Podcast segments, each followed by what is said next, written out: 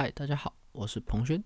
今天我要来和大家分享的是宋朝一阙词。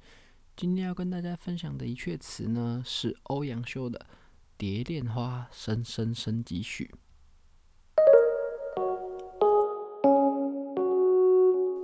在开始之前，让我先来朗读一下这一阙词：庭院深深深几许，杨柳堆烟。帘幕无重树，玉勒雕鞍有野处。楼高不见章台路，雨痕风狂三月暮。门掩黄昏，无计留春住。泪眼问花，花不语。乱红飞过秋千去。朗读完了这一阙词。接下来，我想跟大家分享一下这阙词的白话文。庭院深深，不知有多深。杨柳依依，飞扬起片片烟雾。一重重帘幕，不知有多少层。豪华的马车停在贵族公子寻欢作乐的地方。他登楼向远方望去，却看不见那通向章台的大路。春已至暮。三月的雨，伴随着狂风大作，再是重门将黄昏景色淹蔽，也无法留住春意。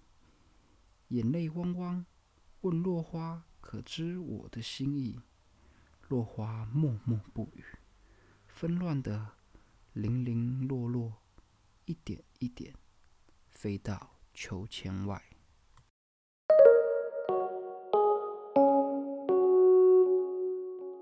蝶恋花》这首词呢，是一种闺怨词。闺怨词是专门表现女子生活和感情的一种词。大部分的作者几乎都是男性，他们写的这种词呢，都被称作为代言体，就是代替一些女子说话，并且用词的方式来把它写出来。这首《蝶恋花》呢，是欧阳修代替了一位幽居深院的女子所写的一首词。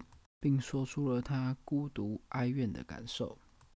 在这一阙词当中，最吸引我也令我最印象深刻的一句，就是这一句：“泪眼问花，花不语；乱红飞过秋千去。”而这一段呢，当然也是这一阙词当中最有名的一个佳句。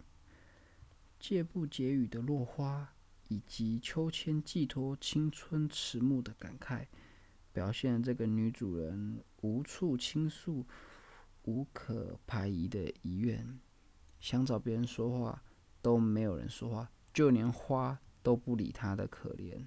在阅读完这一阙词后，我除了觉得他的写作手法相当好之外，这一阙词同时也像是在告诉男孩子一样：当你以后结了婚时，不要一整天只知道在外面。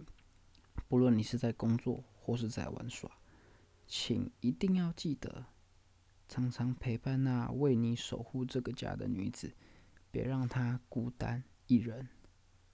好了，那以上就是我今天的分享，好，希望你会喜欢，我们下次见。